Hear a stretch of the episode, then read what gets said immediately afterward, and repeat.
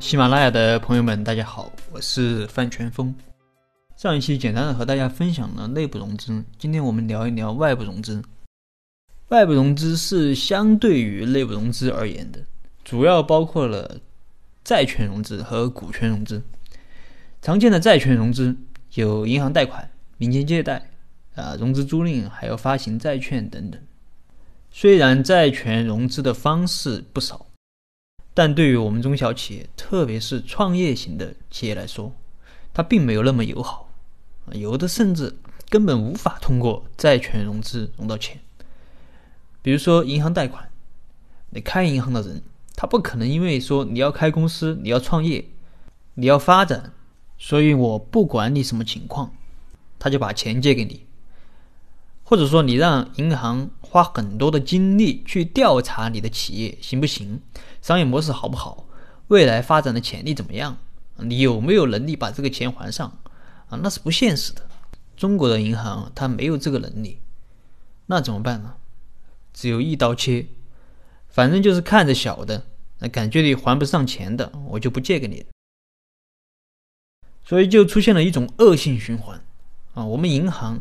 他不是不想借钱给你，但是怕借给你你还不上，啊！但是中小企业呢又要发展，又很缺钱，缺钱呢就发展不起来，你发展不起来就还不上钱，你还不上钱就不借给你钱，就这样一个恶性循环。你再说民间借贷吧，啊，可能你凭你自己的信用啊可以找亲戚朋友借点钱，但是民间借贷呢，你还不好意思说用公司的名义借。人家债主就认你个人，是你借的，到时候也是找你还钱，啊，这个有什么弊端呢？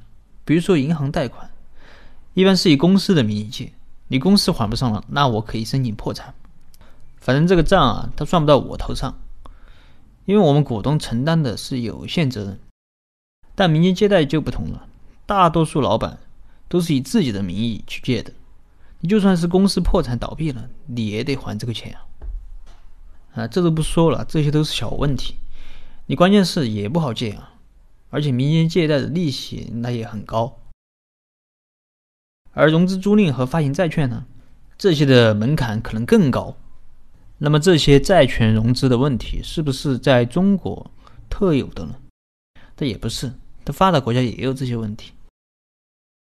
因为对于银行来说，其实它本质上啊，和租赁公司它是一样的。那有朋友问，他怎么和租赁公司一样？比如说租车公司吧，你租车公司租给你车的时候，首先想的不是你开车爽不爽，而是他能不能够把这个车完好无损的收回来。那银行也是一样的，他只不过租的不是车，而租的是钱。他首先想的是能不能把这个钱平平安安的收回来。不是你的企业要不要发展的问题。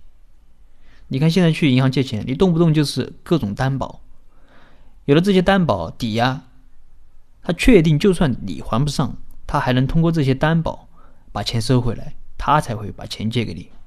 而对于创业型的企业来说，他一般没有什么可抵押的东西，你办公室甚至办公桌椅这些都是租的，也没有人愿意给企业做保。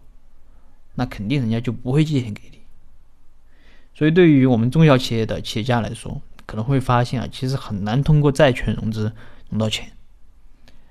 而债权融资啊融不到钱，股权融资能不能融到钱呢？下期我们聊一聊这个股权融资。那么这就是今天的分享。